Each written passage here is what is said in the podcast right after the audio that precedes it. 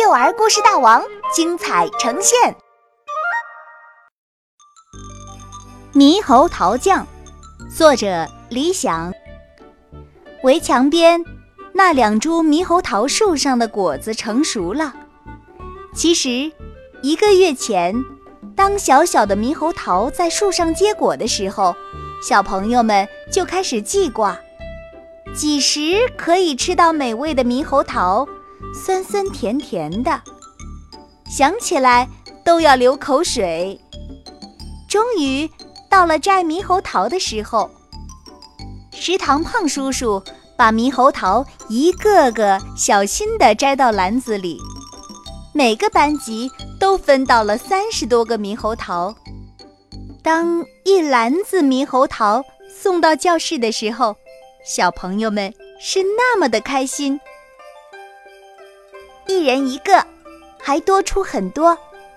莱赛早蹲在篮子前数过了，但是云老师说，不能光想着自己呀，要是能带回家给家人尝尝，那就更好了。我们家有五个人，只能每人吃一口。小泉笑嘻嘻地说。而且爸爸妈妈和外公外婆肯定会省给我吃的。云老师拿起一个猕猴桃闻一闻，问：“可是我就想让大家都吃到猕猴桃啊！你们还有什么办法吗？”不知道是谁喊了一声：“可以做果酱啊！”真是一个好主意。猕猴桃毛毛的外衣，要剥掉它可不是件容易的事。小朋友们面对面坐着，一边剥一边看着旁边的小朋友，他们要互相监督，可不能啊呜一口吃了它。这是要用来做果酱的。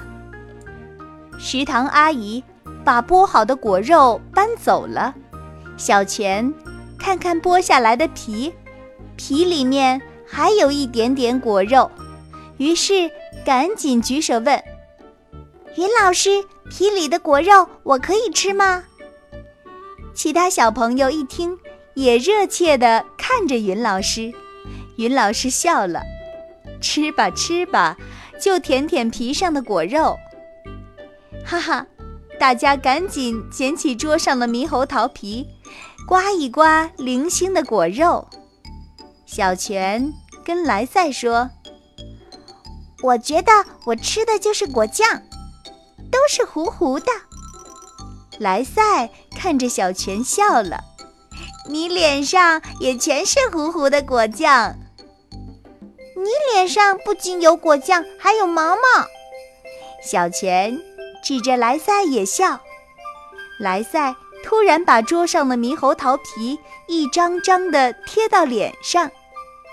谁要吃大猕猴桃？还没等谁回答，他就又大叫起来：“痒死我了！痒死我了！”云老师赶紧把莱赛的脸洗干净，皮上的毛毛会让皮肤感到很痒的。放学的时候，每个小朋友都拿着一小瓶猕猴桃酱，他们要带回家，跟家人分享幼儿园的果实。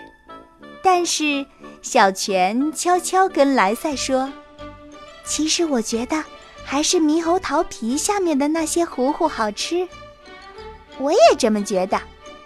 莱赛也悄悄回答了一句。